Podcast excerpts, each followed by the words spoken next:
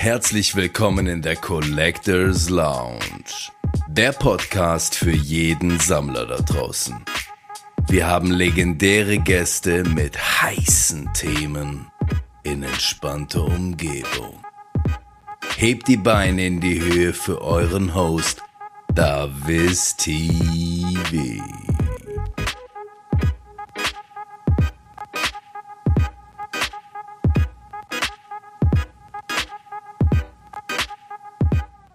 Liebe Leute, herzlich willkommen in der Collectors Lounge zu einer neuen Podcast-Episode. Wunderbarer Mann sitzt hier neben mir. Wir haben gerade schon, wenn ihr ein bestimmtes Zeichen seht, wir haben gerade schon ein Zeichen abgemacht, falls es aus dem Ruder läuft. Wundert euch nicht, wenn ich hier und da mal so ein bisschen in der Nase rumpopel oder sowas, ganz normal. Ich habe einen lieben Charlie da. Hallo Leute. Charlie, stell dich mal ein bisschen so den Leuten vor, was du machst, wie du zum Hobby stehst. Einfach mal so ein bisschen, dass wir allgemein anfangen. Also. Gerne, ja. Ähm, also ich bin Charlie, man nennt mich auch Charles. Ich bin ähm, 41 Jahre alt, komme aus Bern. Ähm, mit dem Hobby habe ich eigentlich schon seit meiner ja, Kindheit, Jugend zu tun. Ähm, habe dann aufgehört zu sammeln, bin wieder zurückgekommen. Mittlerweile dann dank den Card-Shows, die auch in Europa entstanden sind, irgendwo connected mit den Sammeln, Sammlern und ähm, genau und jetzt habe ich noch begonnen mit der Trade Night in Bern, bisschen was für die Community und für mich aus Spaß aufzugleisen. Sehr cool. Genau das wird mit Sicherheit so ein bisschen, wenn wir ein Hauptthema haben, heute natürlich auch so ein bisschen das Hauptthema sein, die Trade Night natürlich auch, mhm. dass wir da ein bisschen drüber treten. Äh, ich würde sagen, wir fangen mal so ein bisschen mit dir als Sammler vielleicht erstmal an. Du sammelst ja in einem bestimmten Bereich, wo sich vielleicht der ein oder andere das eventuell denken kann. Ich habe dich auch bei der ich glaube, bei der ersten Card-Show in Solothurn haben wir uns das erste Mal so persönlich einfach mal gesehen, oder? Ich glaube, wir hatten mal hier und da mal über Instagram geschrieben gehabt, schon davor. Und dann gesehen, glaube ich, das erste Mal auf der Card-Show ne, in Solothurn. Genau, also ich mag mich auf jeden Fall daran erinnern, dich äh, das erste Mal dort persönlich getroffen zu haben. Bin mir jetzt nicht sicher ob davor, aber auf jeden Fall danach haben wir auch viel noch miteinander mal auf Instagram geschrieben, mhm. genau. Genau. Und dein Name sagt ja auch so ein bisschen mit Memorabilia und so weiter, dass du da natürlich schon auch ein gewisses Sammlerinteresse hast, entwickelt hast und, und auch weiterführst, wie man sieht. Erzähl mal so ein bisschen, was eben, was, was, was ist deine Sammelpassion? Was sammelst du überhaupt alles? Ähm, was hat es mit dem Memorabilia auf sich? Wie bist du überhaupt darauf gekommen? Ähm, ja, ich hatte einfach schon als Kind Spaß an Trikots. Mhm. Ähm, das war auch so das gängigste, zugänglichste ähm, ja, Collectors Piece, das man so als Kind irgendwo finden konnte. Hatte schon immer Spaß dran und bin dann eigentlich so über diesen Weg, also Sammeln ist halt einfach, viele kennen es vielleicht auch von euch, äh, ist eine eine Leidenschaft, wenn man es positiv äh, formulieren wird.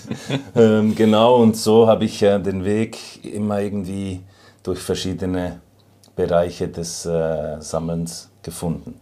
Mhm. Aber speziell Memorabilias als solches, was mich, also das Wertvollste, was mir am Anfang den Start in das Ganze so ein bisschen, ähm, ja, oder den, den Virus eigentlich gesetzt hat, war so ein Stück äh, Parkett, mhm. auf welchem noch Michael Jordan mal gespielt hat. Okay. Das habe ich gefunden auf Ebay und genau, und das war für mich so unvorstellbar, dass eigentlich ja, auf diesem heiligen Boden ja, die Legende ähm, mal wirklich auch gespielt hat. Und, und so bin ich dann über Schuhe, über Trikots, Karten, ja, so hat es den Weg irgendwann genommen. Crazy, wann war denn das so dein erster Kontakt mit, mit, dem, äh, mit dem Sammeln insgesamt?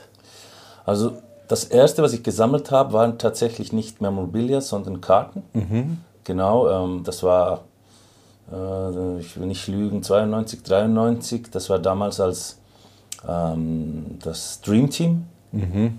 Äh, ja, in Europa die große äh, für Furore gesorgt hat bezüglich Basketball, Olympischen Spiele. Ne? Mhm. Das erste Dream Team, das war ja, 92 und so hat dann bei uns in der Schule hat so hat's den Lauf genommen mit, mit Basketball überhaupt. Mhm. Vorher, vorher war einfach immer der Fußball zentrales Thema. Und genau, und so sind wir dann auch irgendwann bei Karten gelandet. Irgendjemand hat die mit in die Schule gebracht, wie man es so kennt. Genau, und, ähm, und das hat mich dann gecatcht, weil das war noch, das weißt du ja selbst, vor dem Internet. Und ähm, das sind dann natürlich immer so Momente gewesen, wo du auf einer Karte wirklich auch noch gelesen hast, was hat der Was- Spieler. ja, ja, voll. Statistiken oder irgendwas, ein besonderes Ereignis und genau. Und das war so der, der Startschuss da, damals mit den Karten. Mega nice. Hast du das äh, zufällig die Doku angeguckt mit dem Dream Team? Glaube ich, auf Äh, Netflix oder so ja, jetzt die ja, Doku ja. von dem. Wie, wie fandest du die? Ich fand es ähm, interessant, vor allem ich wusste auch nicht, ähm, dass Larry Bird damals schon, also dass er solche Probleme hatte gesundheitlich. Ähm, und ich fand es einfach enorm interessant, ja, die ganzen alten Legenden nochmal so mitzuerleben, weißt du, äh, die, ähm, auch den Druck, den sie hatten damals. Genau. Äh, es ist ja, glaube 88 oder so sind sie rausgeflogen. Es gab irgendeine Story dazu, weiß ich nicht mehr genau. Ja, so ein paar, ich weiß gar nicht mehr, gegen wen sie äh, verloren hatten. Auf jeden Fall waren, glaube ich, ein paar Jahre, wo es echt schlecht gelaufen ist. Und dann war, glaube ich, eher so als Promo für die Liga dann gedacht, dass man dieses Stream-Team zusammenstellt, oder? Und nicht halt nur mit, ich sag jetzt mal, random Spieler probiert zu spielen, sondern wirklich die Stars holt, damit man mal wieder Titel gewinnt und auch weltweit halt Promo für die Basketballliga eigentlich macht. Und daraufhin kam ja dann dieser dieser Schwung von europäischen Spielern, wo dann halt auch in die Liga gewechselt sind.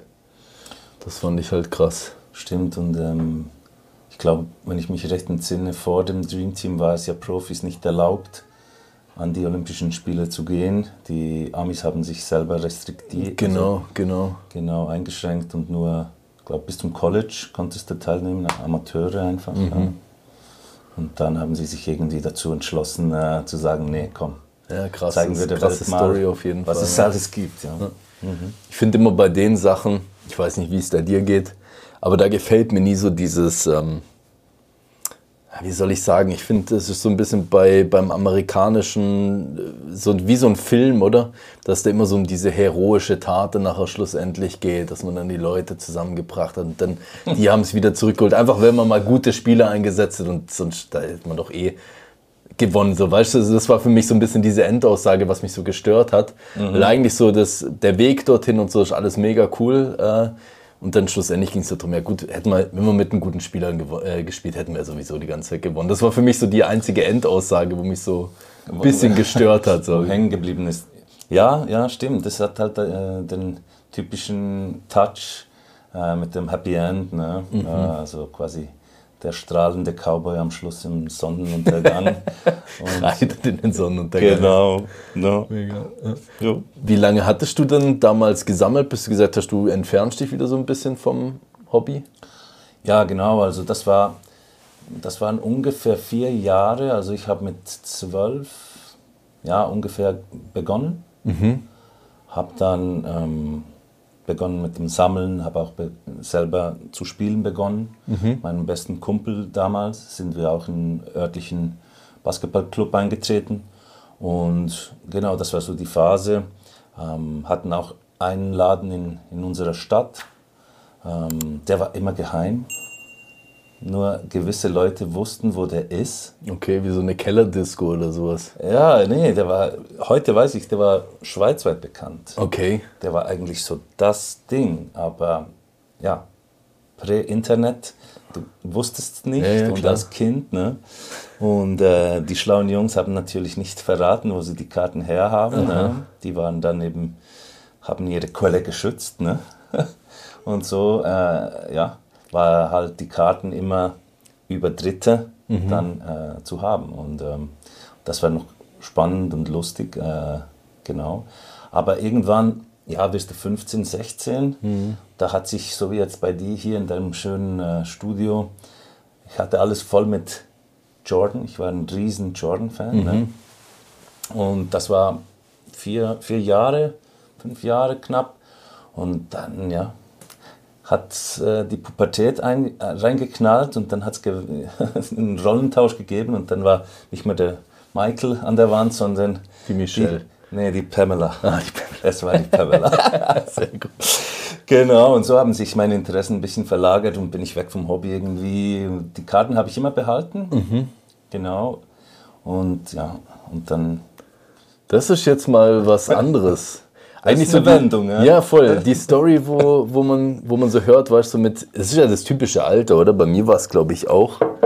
Also, ich habe ja unterschiedliche Dinge gesammelt, aber ich glaube, das erste Mal, wo ich so wirklich großräumig meine Collection äh, abgegeben hatte, war auch so mit 13, 14, sowas um Dreh rum. Sprich, so der Zeitraum, wo das passiert, oder? Wo du irgendwie andere Interessen entwickelst und wo du auch irgendwie so ich sag jetzt mal, damals noch krasser gesellschaftlich den Druck aufgelegt bekommen hast, in dem Alter sammelt man mal keine Kärtchen mehr oder sowas, oder? Ach so, ja. Da hört da, da hört's dann auch mal auf, dass man mal Computerspiele spielt und so. Das war zumindest da bei uns so krass, oder kam jeder immer so, nein, also jetzt bist du 14, jetzt solltest du schon mal aufhören mit den Spielchen spielen und so, weißt Ja. Und dann hast du das automatisch irgendwie so übernommen, aber dass du sie behalten hast, das ist jetzt mal ein ganz neuer Twist. Ja, ich hatte einen klassischen Ordner, weißt du? Ja. Mit den Registern. Ja. Und ich muss sagen, also die Karten sind wirklich, also die habe ich gerockt. Also die Lieblingskarten, die waren, die kannst du, also die, die lagen am Abend mit dir noch vor dem Einschlafen im Bett. Du hast noch mal was gelesen und geguckt und jede Ecke ist irgendwie dreimal verbogen. Also das kannst du nicht mehr anschauen. Aber durch das, dass es einfach den Rest der Sammlung in so einem Ordner war, habe ich es irgendwie geschafft, die, auch als ich dann auszog und so, die einfach mitzuziehen. Und es war immer, wirklich immer so ein Nostalgie-Flash, sobald du wieder einmal den Ordner nach vorne nimmst, weißt du? Du f- weißt genau, bei welcher Karte du noch, in welchem Alter warst. Und ja, es war einfach immer was Spezielles und ich wollte dann einfach für mich irgendwann mal sagen, komm, behalt das einfach, auch wenn du nicht mehr sammelst.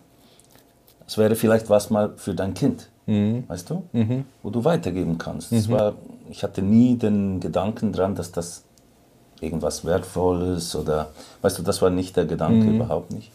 Einfach so, genau. Und hab den behalten und ja.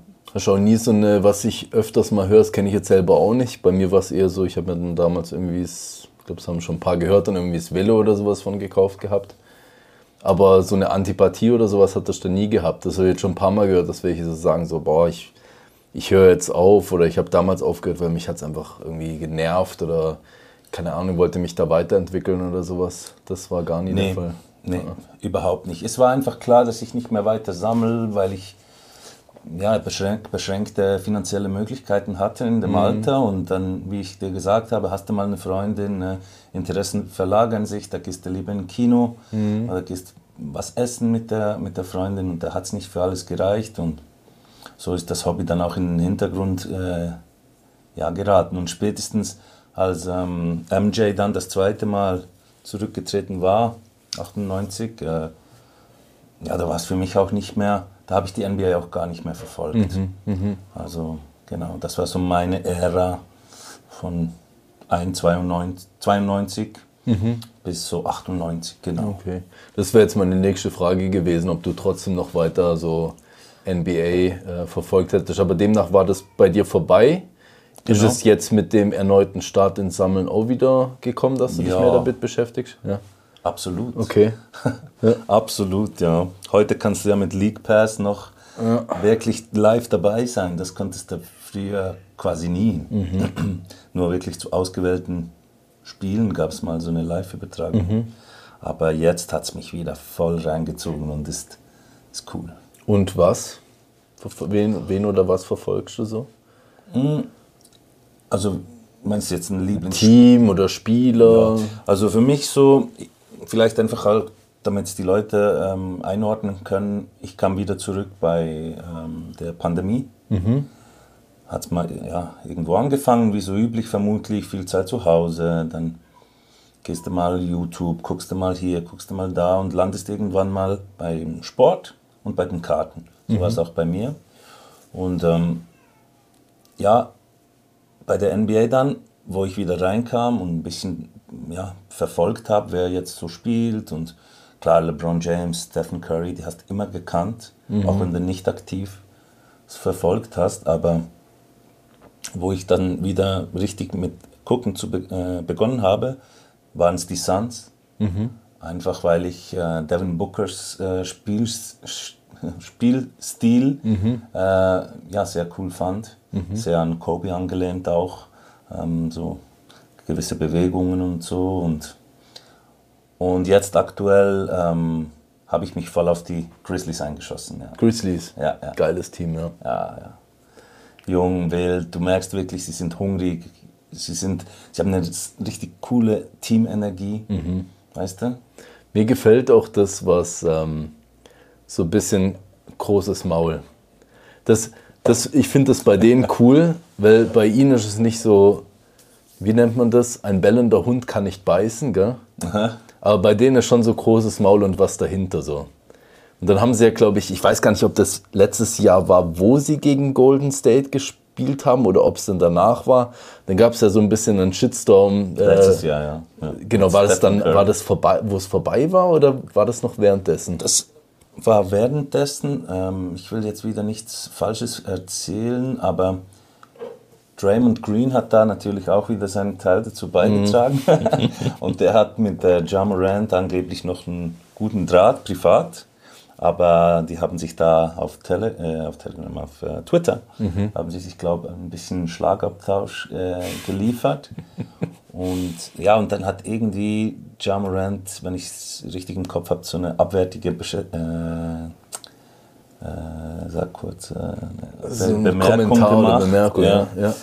Und, und daraufhin hatten sie irgendwie die, die Golden State Warriors ein bisschen äh, ja, angeheizt und dann wurden sie rausgekickt oder haben verloren. Und dann hat dann Draymond geantwortet mit denselben Worten, so quasi. Irgendwie so war die Geschichte. Ja. Aber die haben da schon eine kleine Rivalität. Ja. Aber das finde ich geil. Ich finde es schon cool, wenn, wenn wirklich was dahinter ist und du sagst, du hast schon Ambitionen, oben dabei zu sein, auch wenn du jung bist. Das hat mich immer bei äh, vielen Teams früher so gestört, so wo ich äh, geschaut hatte und damals Kevin Durant dann in die Liga kam und dann war in OKC und dann haben wir gesagt, ja gut, OKC so ein kleiner Markt und denen fehlt der Spieler noch und die müssen sich noch entwickeln und die haben ja noch Zeit und so. Das sind so Dinge, das stört mich so, weil schlussendlich, das kann so schnell vorbei sein, dein Traum in der Liga, oder? Und du musst halt angreifen, wenn es geht, oder? Und das finde ich bei den Grizzlies geil, weil du merkst schon, ja, die sagen, ich will dieses Jahr Champion werden, so. Und das spürst bei denen und das hast, finde ich, spürst bei vielen Teams, die Talent haben, die es auch schaffen könnten, rein körperlich und, und athletisch weiterzukommen, dass sie einfach so diesen Mindset schon haben, ja, wir sind noch in der Entwicklung und jetzt Hauptsache mal in die Playoffs kommen und vielleicht mal ein Spiel in der ersten Runde gewinnen. Da kommst du halt nicht weit. Wenn, So du den, Tiefstapeln. Ne? ja, wenn du den Mindset schon hast, glaube ich, dann, dann kommst du auch nicht weiter als dort. Ja. Glaube ich auch. Glaube ich auch. Ähm, ich sage jetzt, ich glaube, in den schwierigen Momenten habe ich es jetzt bei den Grizzlies noch nicht so gesehen, dass sie wirklich gegen jeden Gegner das Spiel rumreißen können, weißt du. Ich denke auch, das hat wirklich noch ein bisschen was auch mit der Teamfindung und der Entwicklung zu tun, vielleicht. Fall. Ja. Aber mir gefällt, wie du sagst, die Ambition und ja, das mit dem großen Maul, ich meine, das ist einfach auch die NBA, weißt du? ja. Das Trash-Talken, die blöden Sprüche, ein bisschen, es ist einfach eine Show. Es ist Entertainment, das wird quasi fast ein bisschen auch gewünscht ne, vom, vom Publikum oder auch von, sicher von den Ownern.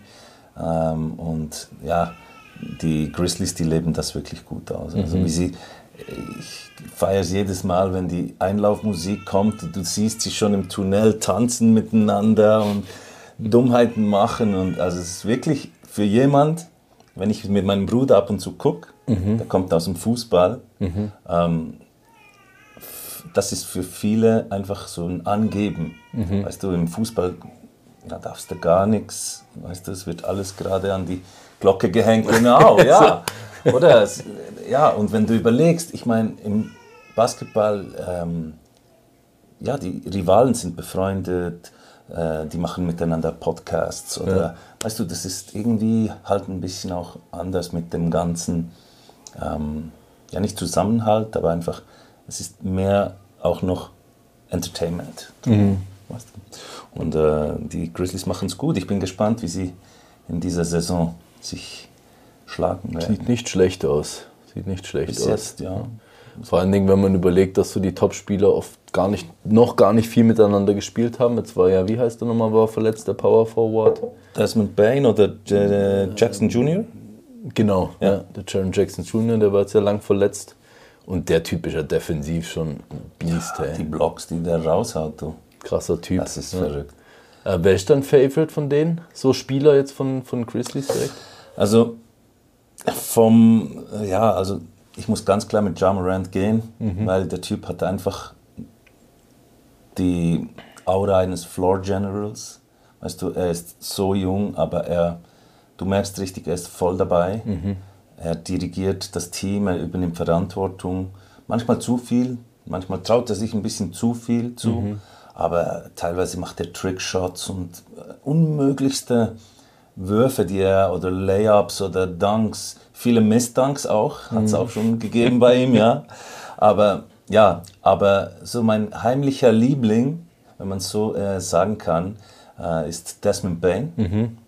Und ich mag einfach äh, Steve Adams. Also der Typ hat. Der ist geil. Ja. Der ist echt geil. Das ist so 90s Basketball, weißt du, so einfach brachialer Typ. Ja. So. Das, das, was er verkörpert, vermisse ich einfach ein bisschen an der Liga.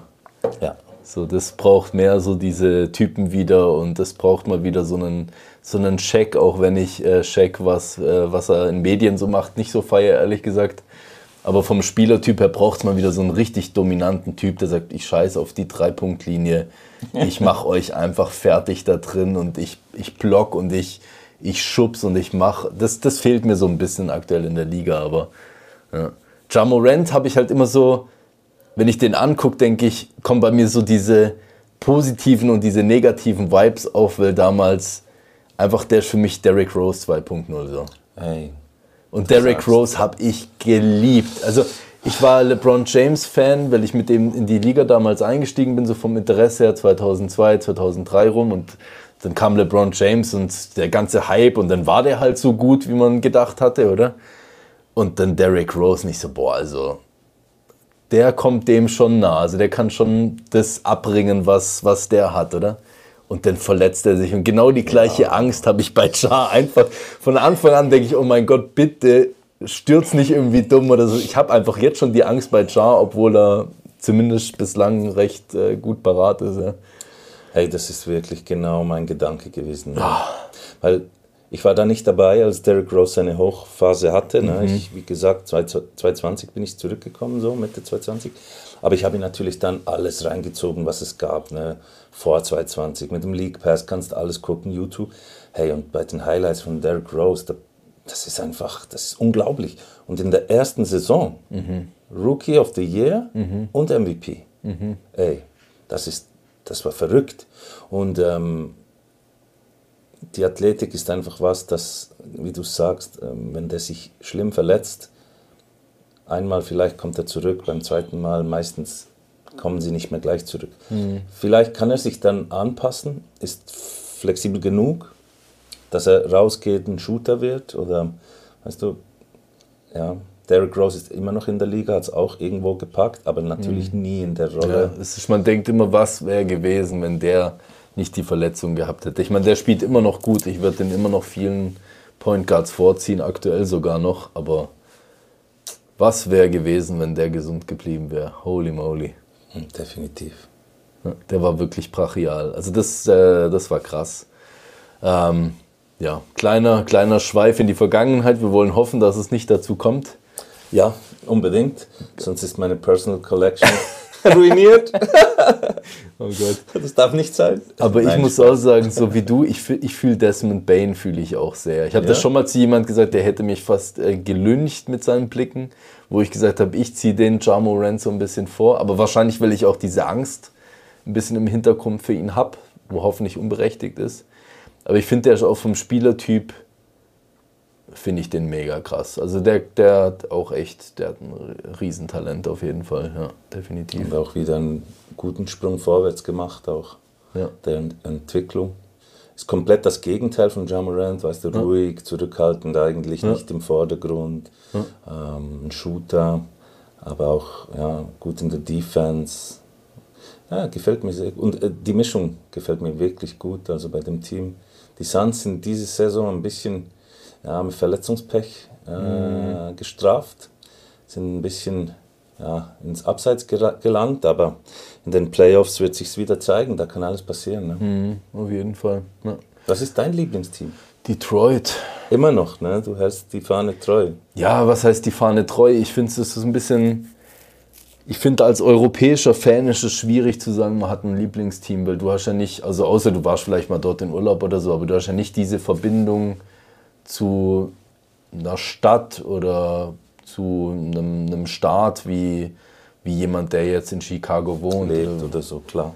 Weil ich meine, klar, früher die Leute waren halt Michael Jordan-Fan, weil du halt die Spiele von ihm gesehen hast und der war halt da der beste Spieler, oder? Und dann, klar, bist du Chicago-Fan gewesen. So. Mhm. Und ähm, ich fühle Detroit, ich sehe die Zukunft sehr, sehr positiv. Ich bin sonst halt immer so ein, ja, so ein Flippy-Floppy gewesen, wie halt wahrscheinlich viele, und habe halt einfach LeBron verfolgt und habe gesagt, okay, ich bin Cleveland-Fan Gut, Miami hat mich gestört oder deswegen war ich kein Miami-Fan, aber ich bin halt LeBron-Fan einfach. Also eher ein Spieler-Fan als ein Team-Fan.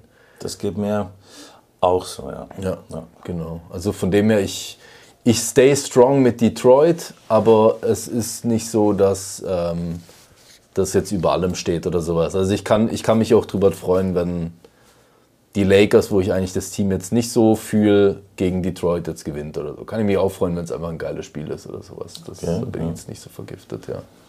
Ja, ich finde halt einfach, ähm, LeBrons Legacy ist natürlich schon ja, bewundernswert. Ja, brutal. Ja.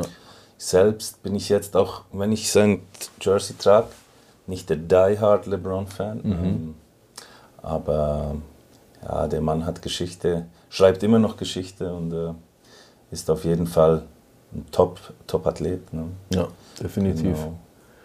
Ja, ich finde, was immer so ein bisschen schade ist, was du halt hast, teilweise in der Liga so. Ja, das hast halt leider, aber immer so diese politischen Diskussionen, dass das oftmals so übergestellt wird, weil da ist ja gerade auch mit LeBron was mit China und so weiter, mit seinen Businessverträgen und so, wo auch sehr negativ drüber geredet wird, was ich auch verstehe. Ähm, aber schlussendlich will man den Sport halt genießen und ich finde so, die Legacy sollte jetzt nicht wegen etwas angegriffen werden, wo jemand politisch entscheidet oder wo damals MJ sich zu entschlossen hat, nicht schwarzes Bürgerrecht zu unterstützen, politisch äh, war auch ein Shitstorm und so. Ich finde das spielerisch und das, was man außerhalb davon macht, ist irgendwie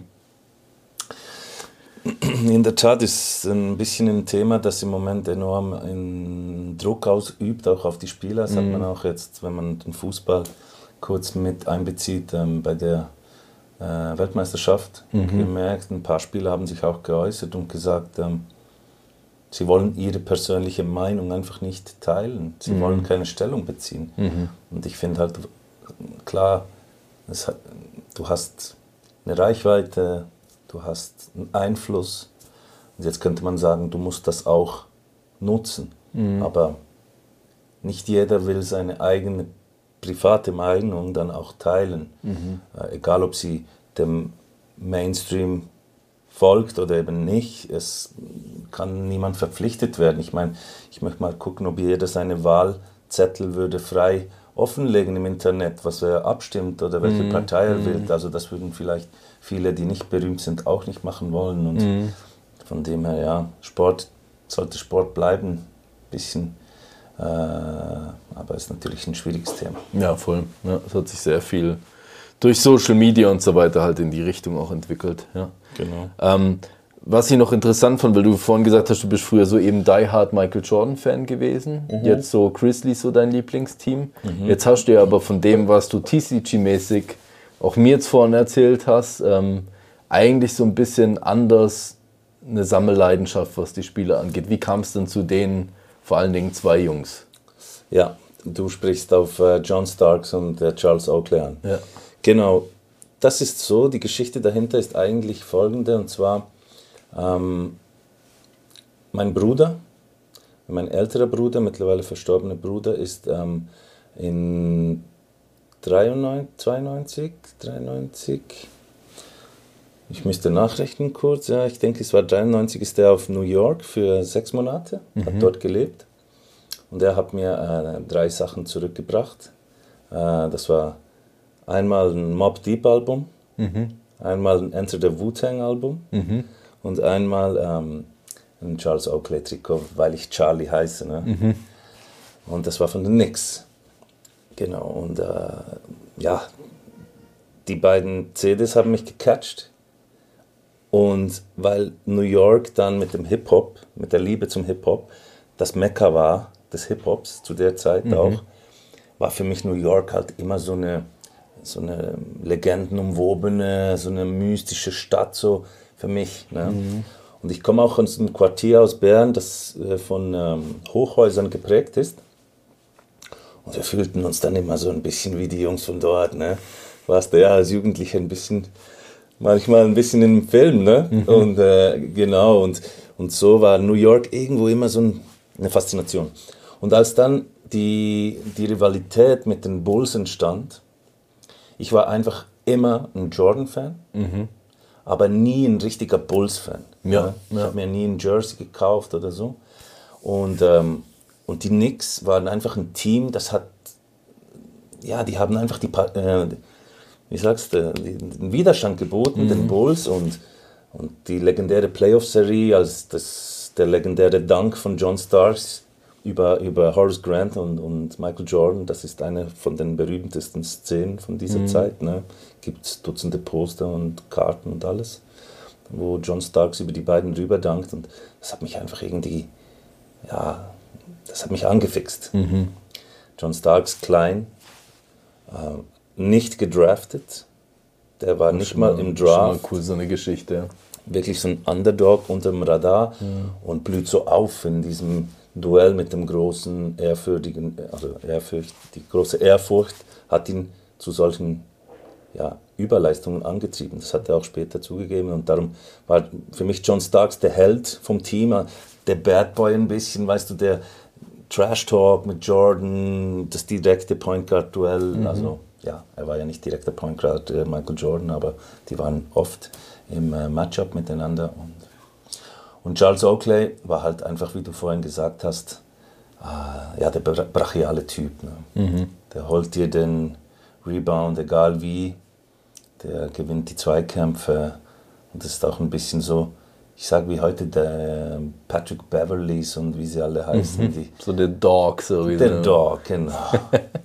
der dir einfach so ein bisschen die, dem Gegner die Laune vermisst, sagen wir mal. Und das war Charles Oakley und, äh, und auch, weil mein Bruder mir auch dieses ja, Trikot geschenkt hat, war das für mich klar, den will ich auch, auch, auch sammeln. Ne? Und das ist so der Grund, warum ich die beiden dann auch jetzt, als ich zurückkam ins Hobby, äh, so als Main Focus ähm, gesetzt habe. Genau. Mega schön. Danke, dass du das so mit uns teilst. Ja. Ja. Ähm, um da mal jetzt so ein bisschen die, die Kurve noch zu machen, zu dem, was ich gesagt habe, ist unser Hauptthema. Jetzt waren wir sehr lange im Basketballbereich unterwegs, aber Okay, ein ja, cooler stimmt. Ausflug. Die Trade Night, wo du jetzt machst, jetzt, wir machen das jetzt natürlich top aktuell. Jetzt am Mittwoch kommt die Episode raus und Samstag ist jetzt Trade Night Nummer 3 sozusagen, wo du veranstaltest. Wie bist du dazu gekommen oder erzähl insgesamt mal so ein bisschen, was so deine Vorstellungen davon sind, wie es da abgeht, wo, wie, was, wann? Jo, genau. Also die Trade Night ist eigentlich, oder das Interesse, das zu organisieren, hat sich so bei mir entwickelt, als ich einfach das erste Mal in der Card Show war in äh, Solothurn vom, äh, vom lieben Flo, äh, der die Card Show in der Schweiz organisiert hat. Das war für mich der erste äh, Berührungspunkt mit der Community. Wie gesagt, 20 komme ich ins Hobby, fange ein bisschen an, fang, also beginne zu sammeln über YouTube, man guckt Channels, meistens aus äh, den USA und so weiter. Und ja, dort habe ich die ganzen Card-Shows gesehen und habe aber auch gesehen, dort gibt es auch Trade Nights.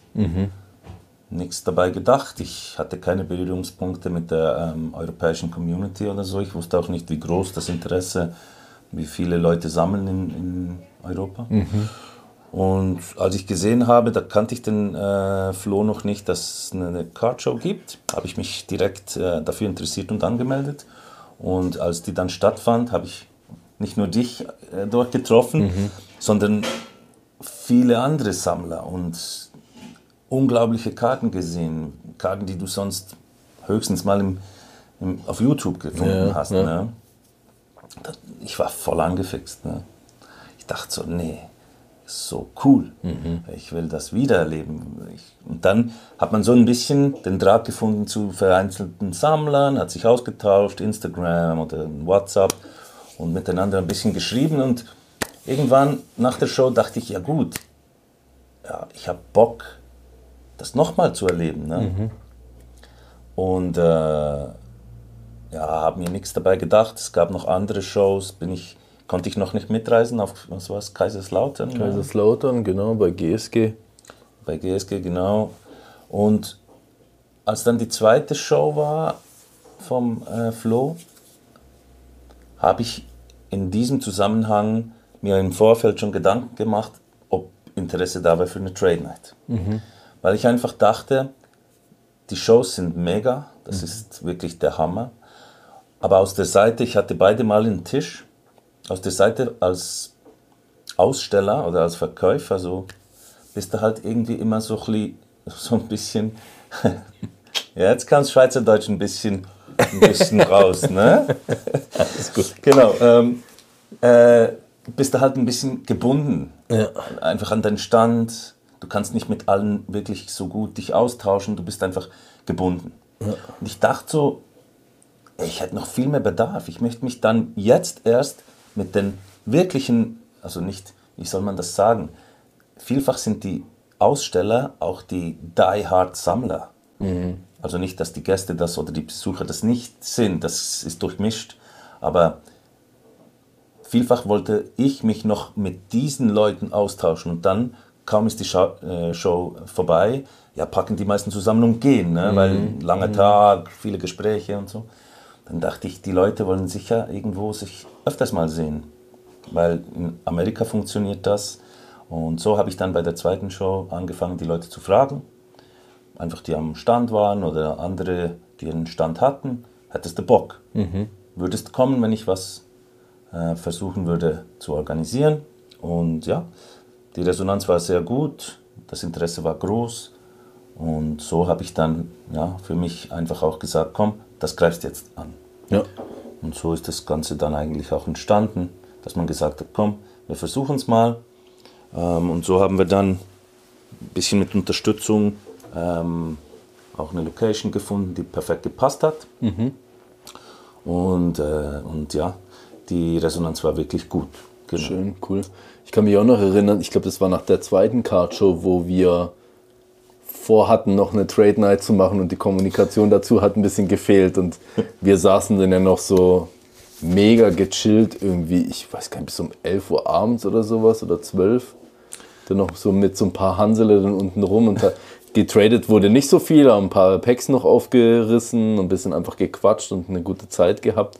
Und das ist natürlich schon so das, was man halt auch bei so einer Trade Night nachher hat. Man kann sich irgendwie austauschen, gell, und halt irgendwie die Leute noch anders kennenlernen. Weil ich kann es mir auch, also ich selber könnte es mir jetzt nicht vorstellen, so aus der Sicht halt einen Tisch zu haben, weil du halt dann schlussendlich in erster Linie wirst du halt als der Verkäufer irgendwie gesehen, oder?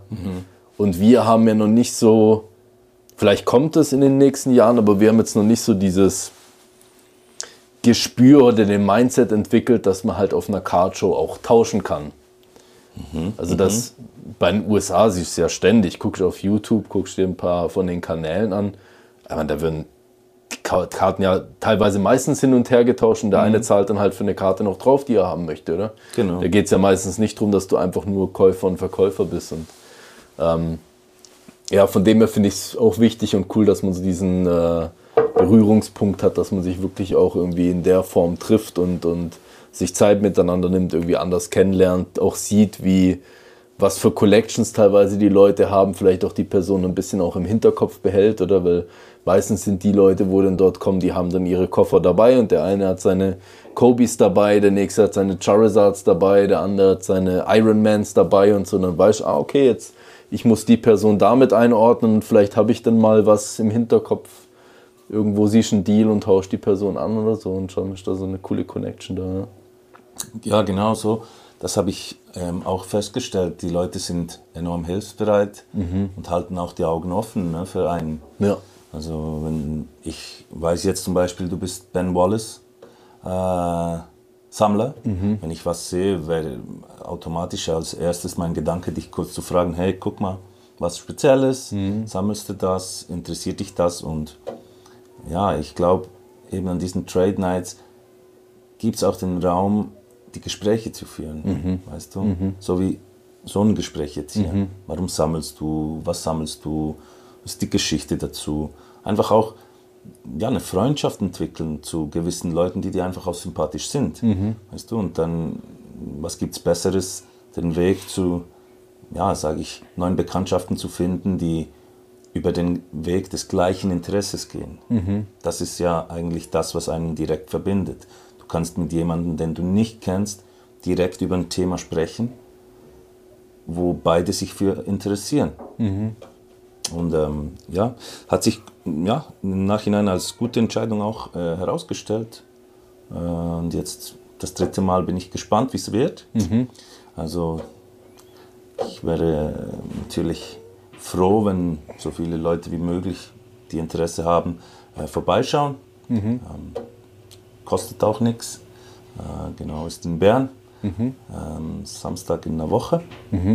Es ist, wenn ich mich nicht täusche, der 21. Ne? Genau, und das wird in dem Sinne, wenn die Episode jetzt kommt, wird es der darauffolgende Samstag dann sein, genau.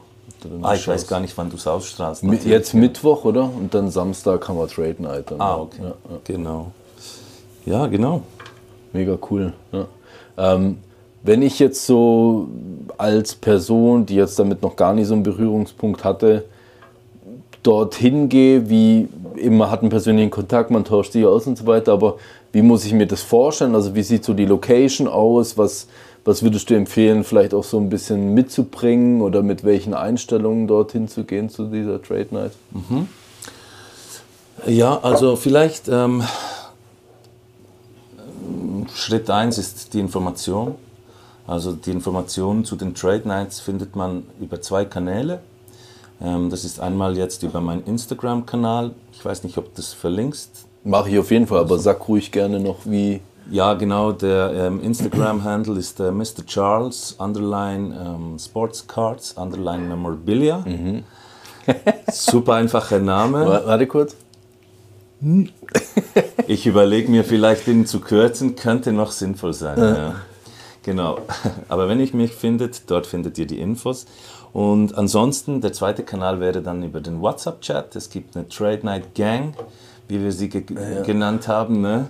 Äh, genau, und dort ist einfach ein reiner Infokanal. Also dort werden einfach von Admins, also jetzt von mir im Moment, die ähm, Flyer gepostet, Umfragen äh, gestartet, aber es ist nicht ein aktiver Chat, wo man dann mit reinschreiben kann. Das hat einen Grund, weil ansonsten entwickelt sich das vielleicht zu einem Trade-Chat, wo Ja, Leute dann aber da- einen Infokanal haben, ja.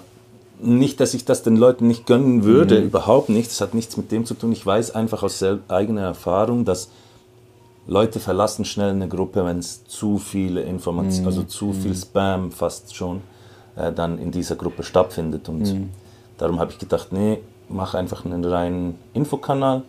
Und das ist die WhatsApp-Gruppe. Wenn man sich dort informiert und sagt, okay, das Datum passt, man möchte kommen, ist es im Bahnhof Bern, also direkt im Gebäude vom Bahnhof. Und das ist, wenn man mit dem Zug kommt, geht man in den dritten Stock. Äh, und dort gibt es die Arab Lounge. Ähm, die Arab Lounge ist äh, eine, ja, ähm, so eine Gaming-Plattform für Leute. Man kann dort hingehen. Es ist ein großes Café, kann man sich vorstellen, mit lauter ähm, TVs, also Fernsehgeräten, mit Playstations äh, angeschlossen, die man mieten kann. Man kann äh, Computer mieten zum Online-Spielen und so. Also das ist das eine Business, das die Lounge betreibt. Und das zweite ist ein Shop-in-Shop, also dort ist eingemietet oder Mitteilhaber äh, die Good Games Bern, ähm, TCG Community oder einfach der Shop. Die haben einen Shop, wo man äh, Pokémon Desks oder Desks, nee, äh, Blaster, wie sagt ihr? Ja, Boxen, Boxen. Displays. Ja, genau. Ja, ja, ja. Dort findet man alles rund um Pokémon, ähm, World of, äh, nicht World of Warcraft. Magic wahrscheinlich, oder? Ja. Äh, Flesh and Bones, Ja. Yu-Gi-Oh! Genau. Und ähm, die veranstalten auch Turniere vor Ort. Also wenn jemand von euch Yu-Gi-Oh! spielt oder äh, Magic, kann man dort auch hingehen und ein Turnier spielen. Das ist eine riesen Community. Und dort in diesen heiligen Hallen der Arab Lounge durften wir ähm, ja, unsere Trade Nights starten. Und äh, es ist für jeden Sammler ist es einfach ein Ort, wo du merkst, hier gehörst du hin. Mega geil. Genau. Wie bist, also, wie bist du da drauf gekommen überhaupt? Die einfach spontan mal angehauen, oder? Ja, also wir haben äh, das mal besprochen und dann hat mir auch der Flo, hat der, äh, der Culture Swiss, hat ähm, einen Tipp gegeben und gesagt, hey, ich habe schon mal gehört von, von, äh, von Good Games. Äh, ich wollte flyern, also eigentlich noch für eine andere Location, die wir eigentlich zuerst nutzen wollten für die erste Trade Night. Und ich bin dahin mit ein paar Flyern, war noch in Begleitung von Thomas, dem äh, Kobe Collector. Und, äh, und da sind wir dahin und haben uns vorgestellt und gefragt, ob wir Flyer auflegen dürfen. Und der Inhaber, der Daniel, ähm, war per Zufall dort und der war voll angefixt, also voll, ja klar, cool, was ist das? Und ja, der war voll geflasht und sagte, hey, schade, habt ihr es nicht hier gemacht. Ja, Das war sein Fehler. Ne? Ah, hab ich genau hinge gedr- ins Fettnäpfchen direkt reingerutscht. da habe ich, da wurde ich hellhörig. Ne?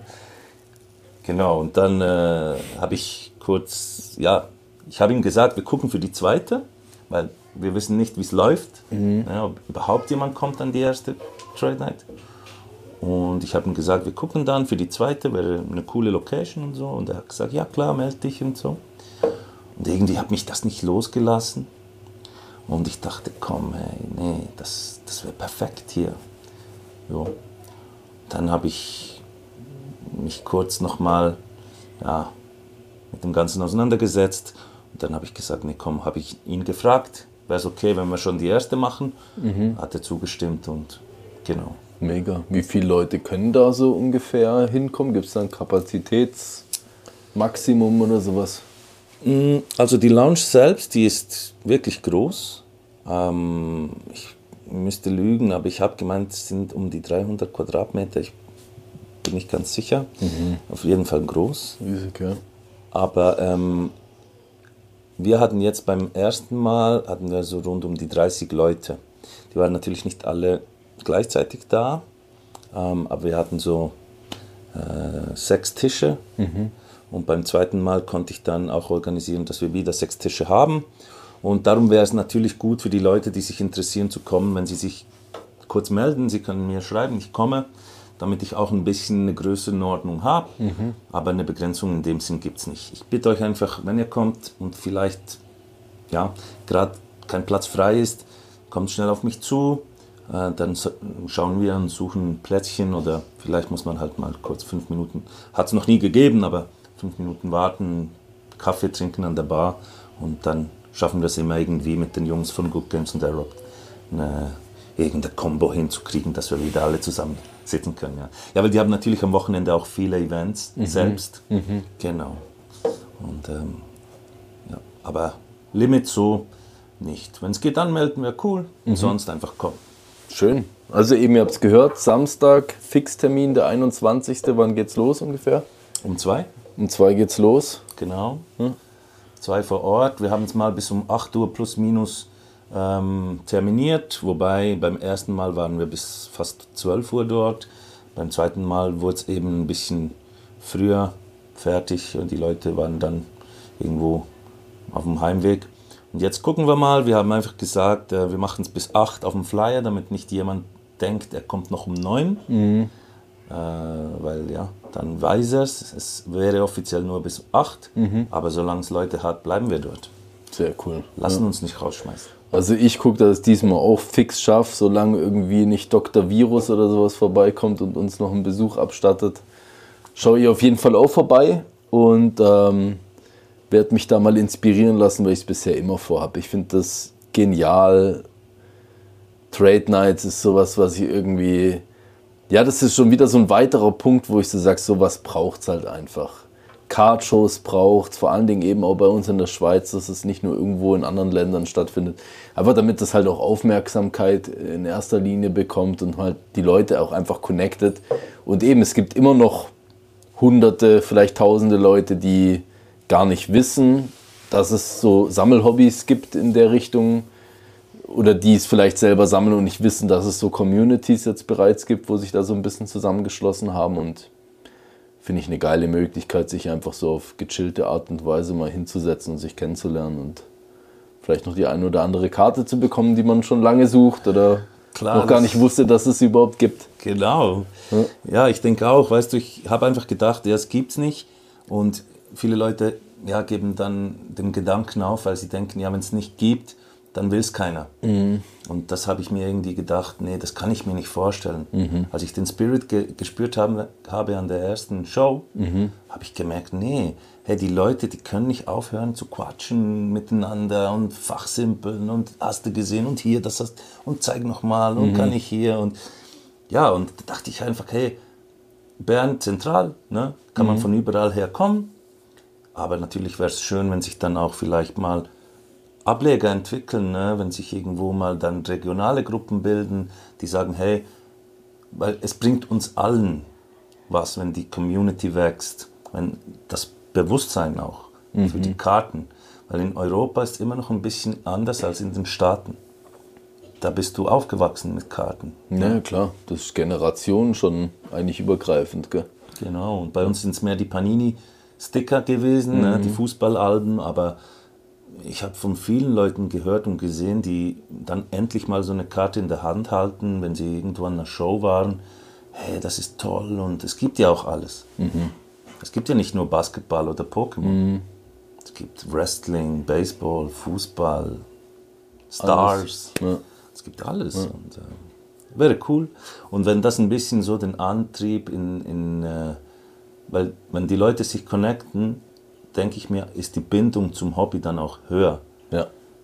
Und wenn sie und sich persönliche Erfahrung einfach darin halt ja. halt auch machst, ja. Da bin ich gespannt. Äh, wäre toll, wenn wir einfach, weil nur zweimal im Jahr eine Cardshow oder so. Äh, und darum bin ich so froh, gibt es jetzt in ganz Europa. Weißt du, mhm. es ist wie ein Boom jetzt. Ne? Mhm. Mhm. Also Jetzt kommt dann auch noch Hockenheim. Hockenheim, genau. Also zuerst natürlich wieder ähm, mit dem Flo im Februar. Genau, Februar, Hockenheim. Ich glaube, der Reutlingen vom Dani nochmal. Dann wurde jetzt ja auch schon angekündigt, dass es eben vom äh, Helge mhm. noch eine zweite geben wird. Und ich meine, eben, wenn man dann noch weiter guckt in Richtung Paris, Frankreich, London, London ja. dann, wirst, dann hast du schon gut was zu tun. ja. Oder du hast zumindest die Möglichkeit zu sagen, okay, ich, ich habe an dem Termin keine Zeit, aber ich kann zumindest mal auf die Show vielleicht gehen oder so. Ja, und weißt du, das ist auch was für die ganze Familie. Ne? Mhm. Wenn jemand schon immer mal mit der Familie nach Paris wollte, der kann es so kombinieren, ne? Mhm. dass der dann gehst, wenn eine Show ist. Da kann Frau und Kind auch mal den Eiffelturm allein gucken gehen mhm. und du kannst dann eine Cardshow oder irgendwie so. Es gibt viele Leute, die das so kombinieren und sagen, komm, äh, ja, auch für Leute, die mit Familie unterwegs sind oder so, ist auf jeden Fall ist eine Reise wert. Ja, definitiv. Ich habe auch lustigerweise gerade heute mit äh, einem sehr, ich sage jetzt mal bekannten äh, Dude, wenn ich jetzt einfach mal Dude sagen kann, ich, ich will jetzt ja keine Namen nennen oder so, im Pokémon-Bereich so ein bisschen hin und her geschrieben und es ist auch krass, wie offen da die Leute auch von, keine Ahnung, weit weg, ob das jetzt London oder ob das die USA sind, einfach sind und dann sagen so, naja, Schweiz war ich noch nie, da komme ich vielleicht gerne mal vorbei. Weißt du, das ist so krass, so dieses, ja, hab eigentlich schon, ich, ich hab Bock, ja, ich guck mal, ob ich es schaffe so und ja, okay, bin so einer der bekannteren Sammler und so und hab richtig krasse Karten und da auch wirklich dann mal zu sehen oder was viele auch als Feedback gegeben haben, wo du wirklich in Videos gesehen hast von, von Amis und so, dass sie gesagt haben, boah, ich war in München und krass, was die Europäer für einen Markt haben, was die für geile Karten haben und so und und sie, sorry, sie sind enorm überrascht, dass so viele Raw-Cards hier sind. Ja, ja, ja. ja das ja. hat mich auch. Ja.